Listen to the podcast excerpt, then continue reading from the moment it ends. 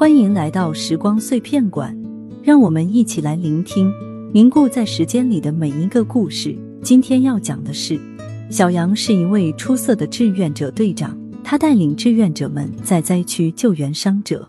小梅是队里一名勇敢干练的女志愿者，在灾后重建工作中，两人频繁合作，渐渐产生情愫。小杨一次问小梅：“你为何要成为志愿者？”小梅说。生命太短暂，我想在有限的时日里做一些有意义的事。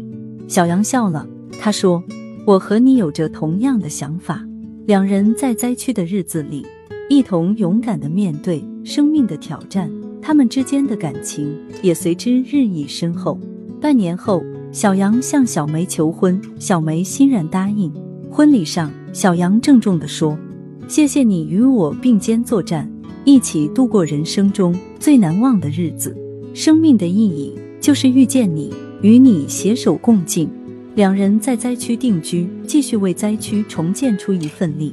一年后，小杨在一次山体滑坡的救援中遇难。小梅接到消息后，痛苦万分。她不知该如何面对小杨的离去。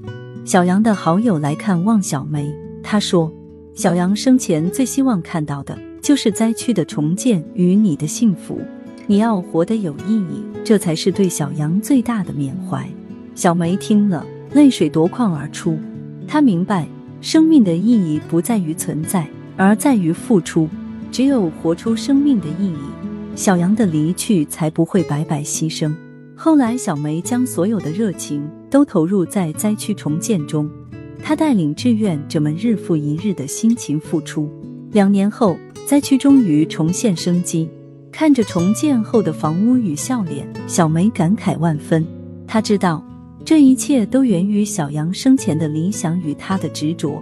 小杨的牺牲换来的，就是这么一个生机勃勃的灾区。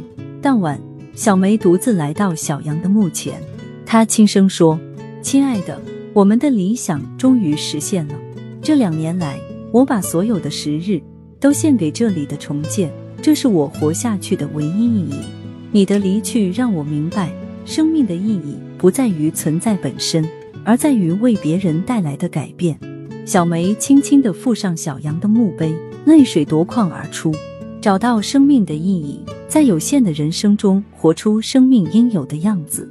如果你喜欢听我的节目，可以点订阅分享。我们下一期再见。